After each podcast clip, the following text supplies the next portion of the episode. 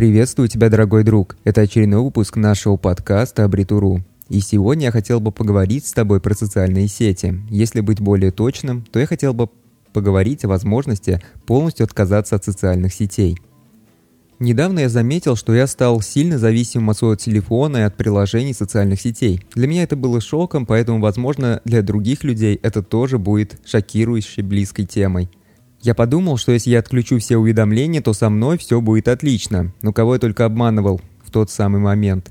Я веду несколько блогов, веду социальные сети одной компании и участвую в различных некоммерческих акциях. Поэтому мой телефон буквально приклеен к моему лицу. Вот так я и живу.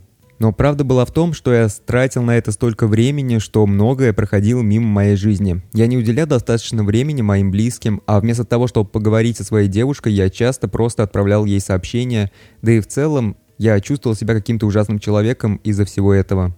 Некоторое время назад я прочитал статью одного из американских авторов. Он там писал об этой же самой проблеме. А вы знаете, что он сделал? Он удалил большинство приложений социальных сетей со своего мобильного телефона.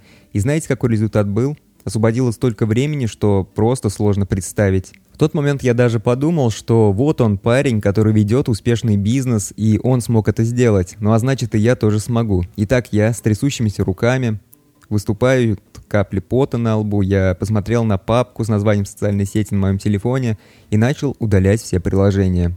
Итак, какие преимущества мы получаем при удалении социальных сетей? Во-первых, это планирование. Такая большая часть моего рабочего дня моей недели, да и в целом моей жизни. В моем календаре Google всегда есть временные блоки для развлечений, для ответа на письма, для семейного отдыха и занятий спортом.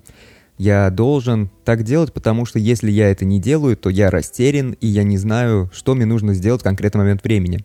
Растерянность повышает риск депрессии. Это ведь последнее, что вы хотите. И быть растерянным в это время – это вообще не самый лучший вариант. Приоритетность задач удерживает меня в неком ритме и заставляет отвечать за то, чтобы я жил какой-то сбалансированной жизнью. До того, как я удалил социальные приложения, я не чувствовал себя хорошо сбалансированным в этой самой жизни – Теперь, когда приложения исчезли, среди всей моей повседневной деятельности оказалось очень много свободного времени. Я нахожу время, чтобы сделать паузу и просто ничего не делать, и на самом деле это невероятно здорово. Если говорить прямо, то преимущество удаления социальных сетей, которое я заметил, заключается в следующем. Во-первых, можно считать себя сбалансированным за то, что мы ведем сбалансированную жизнь.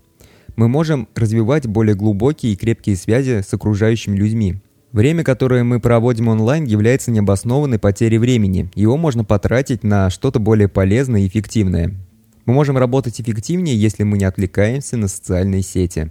Последнее время у людей все перемешалось, а ведь на самом деле социальные сети – это простые инструменты. Такие сайты, как ВКонтакте, Инстаграм и Твиттер, они являются инструментами.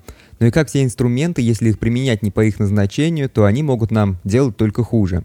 Я хотел бы узнать то, без каких социальных сетей вы не можете жить, от каких приложений вы могли легко отказаться, от каких ну никак бы не могли. А еще, если вы уже сделали первые шаги, то обязательно расскажите о том, какие преимущества от удаления социальных сетей вы уже заметили в своей жизни.